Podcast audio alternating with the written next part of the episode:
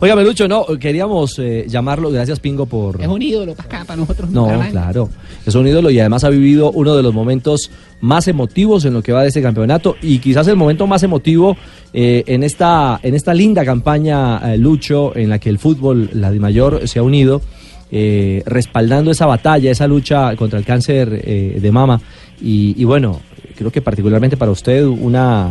Una sensación y un momento muy, muy íntimo, muy especial, eh, el vivido justamente al ingresar a la cancha, ¿no? Sí, eh, una iniciativa bastante interesante, importante lo que se realizó este fin de semana. Eh, un lindo homenaje para todas las mujeres que en este momento eh, llevan a cuestas esta, este tema tan difícil que es esta enfermedad del, del- del cáncer de mama, o sea, de mama.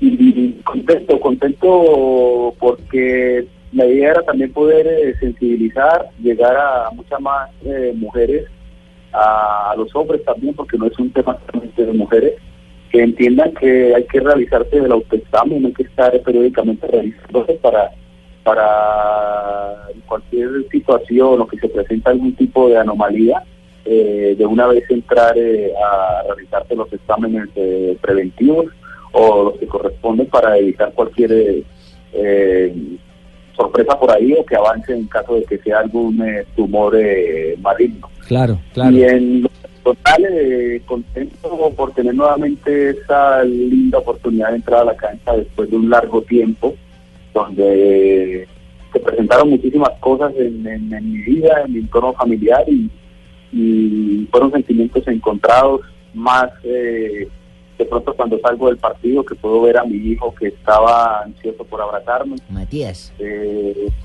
así es, a Matías y, y bueno, pues cuando entré la felicidad como tal, pero pues ya había un tiro de esquina en contra, entonces tenía que concentrarme en la jugada porque no podía Claro. ponerme a, a darle abrazos a tantos compañeros que me acercaban a, a poder felicitarme. Y Luchito, eh, le habla Barbarita. Nosotros somos muy amigos de Luchito porque él fue campeón con Millonario, entonces dejó gran parte de nuestro corazón siempre arraigado. ¿Nos puede contar eh, eso que está circulando por las redes que Matías con tanto cariño dice? El niño dice, yo iba para el estadio y mi mamá me dijo que mi papá ya iba a volver a jugar. Él le ha, le ha pronto contado eso, cómo, cómo lo vivió el niño, porque sabemos que es interiormente lo que él piensa que su mami le, le, le dijo. Bueno, él, eh, yo después de las declaraciones que escuché, yo hablé con él hace poquito, le, le pregunté que, que me contara cómo había sido eso. Entonces él me dice a mí que dentro de su corazón eh, sintió que, que la mami le decía que hoy iba, que el fin de semana iba a tener la opción de jugar. Entonces que él estaba esperando también esa posibilidad de verme ahí dentro de la cancha. Eh, debido a eso, pues también esa alegría que manifestó.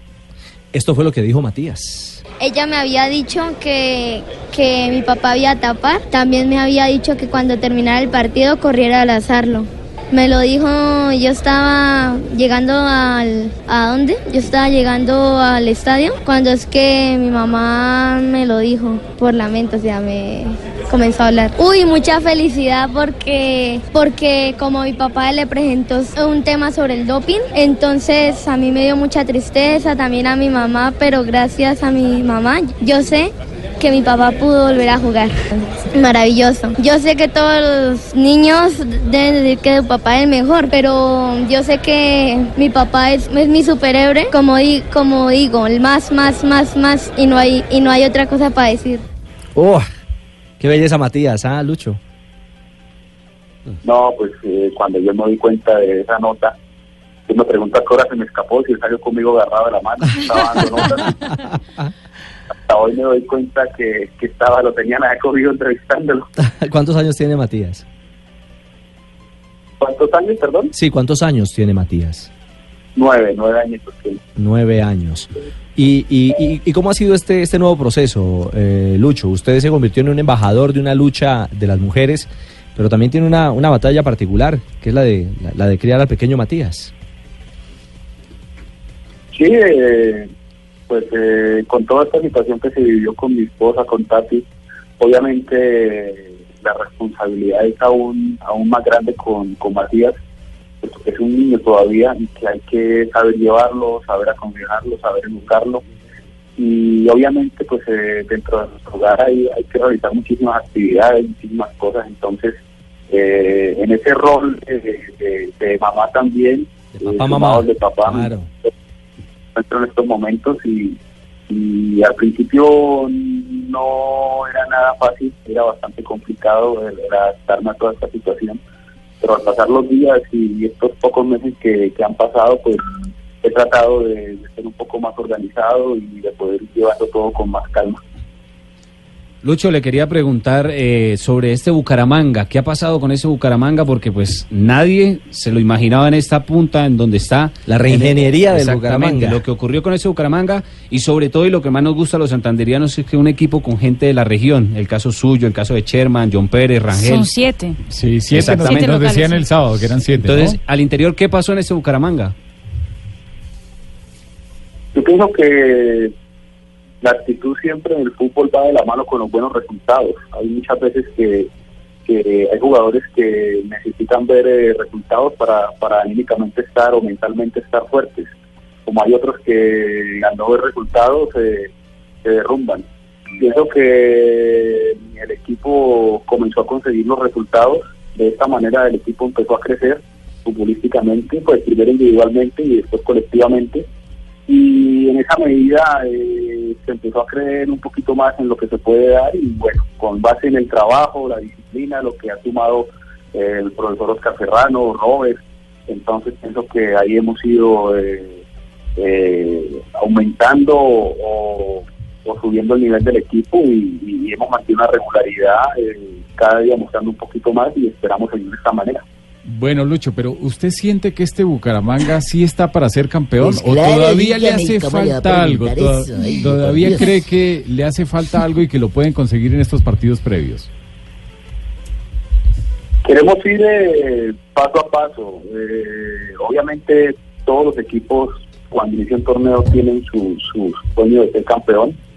Mucho más cuando tienes la posibilidad ya de estar en un grupo selecto de equipos que van a ir a disputar ese título pero pasa allá de ese objetivo que pues que, claro claro está que, que lo queremos eh, tenemos ahorita por delante tres compromisos que nos van a permitir también poder acceder a un cupo internacional y ahí en adelante pues ya poder enfocarnos en lo que es eh, esas finales que se vienen y poder alcanzar la final para obtener el título. Luchito, ¿les hace mucha falta Flavio en la línea? No, no, no, no, se ha notado la, la falta del la línea. Pienso que ha existido una muy buena comunicación en todo el cuerpo técnico entre Oscar, Robert, el propio Flavio, eh, y pienso que de esta manera pues se ha venido interpretando en la cancha, en el terreno de juego. Nosotros de pronto los, los más grandes del equipo también hemos intentado colaborar en lo que más podemos cuando por ahí vemos ciertas circunstancias en el juego y y se la interpretamos al, por lo menos al, profesor Oscar, que es el que está en la línea y de esa manera todos nos colaboramos e intentamos sacar el, equipo adelante. Él baja en el entretiempo, ¿cierto? Al camerino, claro. Señor. Él baja en el entretiempo al camerino y de sí, la ni modo de que los jugadores suban allá, mijo. sí, no, es más complicado, ¿sí o no? No lo entendí, perdón. O sea, él, baja en el entretiempo al camerino a retroalimentar y todo no, lo no, no, no, no, no, no, no, lo puede hacer. No lo puede hacer hace la charla con Oscar y con Robert Villamizar, lo que tenga que corregir él es el que lo hace dentro del camerino.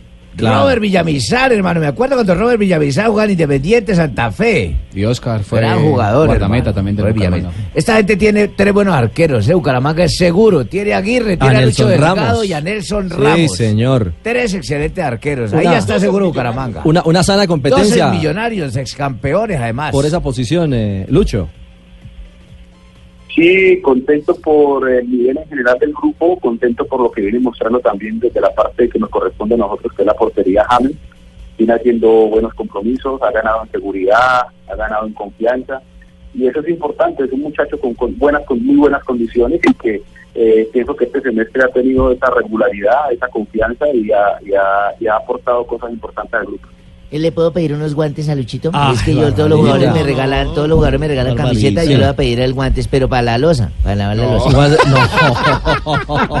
Para cogerlo ya No, por favor, Barbarita. Richie, Sí. a- aprovechando, aprovechando la presencia de, de Luis Delgado aquí, eh, mm, se ha hablado mucho de eh, la selección Colombia y quién podría ser ese segundo arquero de la selección eh, después de David Ospina. Ay, pues Lucho Delgado. quería- No se, no, Entonces, no se diga precisamente, más.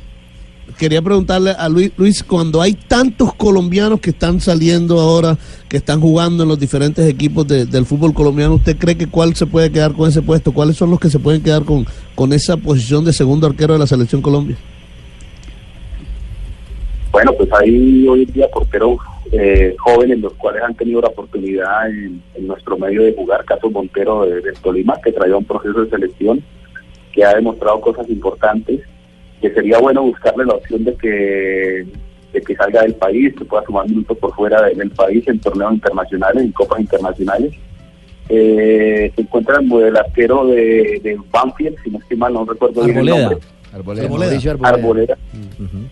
Pienso que son los más jóvenes y que han estado eh, ahí más cercanos, pues obviamente sumando a, a Camilo, que viene actuando muy bien con el Deportivo Cali.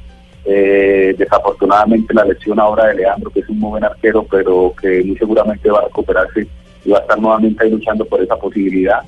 Eh, me parece que ahí vienen, buenos arqueros. Eh, hemos intentado mirar un poco más hacia hacia ese sector que, que necesitábamos refrescar eh, eh, en nuestra selección y pienso que, que hay dos o tres arqueros, como hablando, que pueden tener esa, esa posibilidad para los siguientes procesos que vienen en, en camino para la, para la selección. Es que usted dice el arquero 4x4, el de Tolima. Montero, Montero. Montero, sí, señor. Sí, Monterito. Luchito, una preguntita acá que, que me, me surge, ¿no? Yo soy amigo de Lucho, pero No diga pingo. quiero preguntarle acá para que la gente sepa. Sí. Si nos llega a faltar go- goles, ¿usted juega de delantero?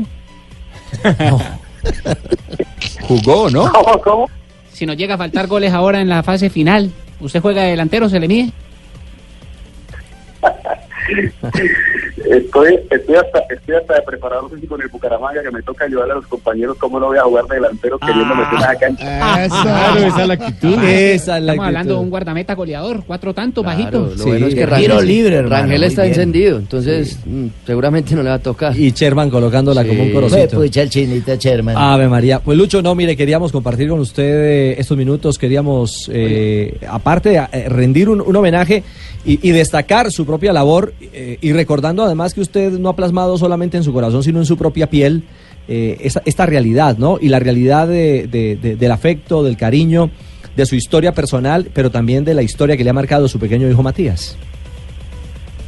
Así es, eh, el día de ayer eh, me hice un tatuaje de una carta que me hizo Matías hace como, pues recién falleció mi esposa como al mes, como al mes y algo, porque como comentaba al principio, los primeros días el adaptarme a muchas situaciones no era fácil, entonces eh, eh, eran muchas cosas desde las cuatro y media de la mañana que tenía que, que tengo que levantar con el niño en donde tenía que llevarlo a estudiar, irme para mis entrenamientos, salir del entrenamiento, ir a realizar pagos, eh, revisar facturas, revisar eh, compromisos, que era lo que manejaba prácticamente mi esposa, revisaba papeles y yo era que tenía que ir a, a la plata.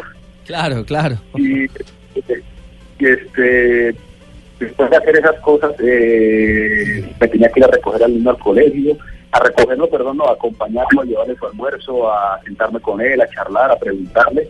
Eh, de ahí lo dejaba en su asesoría de tareas. Yo me tenía que ir al gimnasio a, a recuperarme de la lesión a hacer el fortalecimiento salía del gimnasio tenía que volver por él para llevar a sus entrenamientos de fútbol venía desocupándome casi 10 de la noche, 9 y media de la noche con él y tenía que llegar para eso a hacer las tareas, a mirar la plataforma en internet y revisar las tareas. Y fue un día de esos así tan tan tan pesado que llegamos como a las 10 y algo de la noche y, y yo lo vi a él muy rendido que, que le dije acuéstese papá y él, y él y él también estaba muy preocupado porque me veía a mí como en ese desespero de, de no saber qué hacer porque Tati era la que manejaba el tema de inglés con él, Matías lo tenemos en un colegio bilingüe y entonces ahí me tocaba empezar a traducir, me tocaba, tocaba empezar a buscar eh, a esa hora, imagínense, sin buscar una persona que me pudiera ayudar en ese momento en ese tema del inglés. Y las manualidades que también le envían a, a, los papás, porque en los colegios no le envían a los hijos, sino a los papás muchas manualidades y cosas.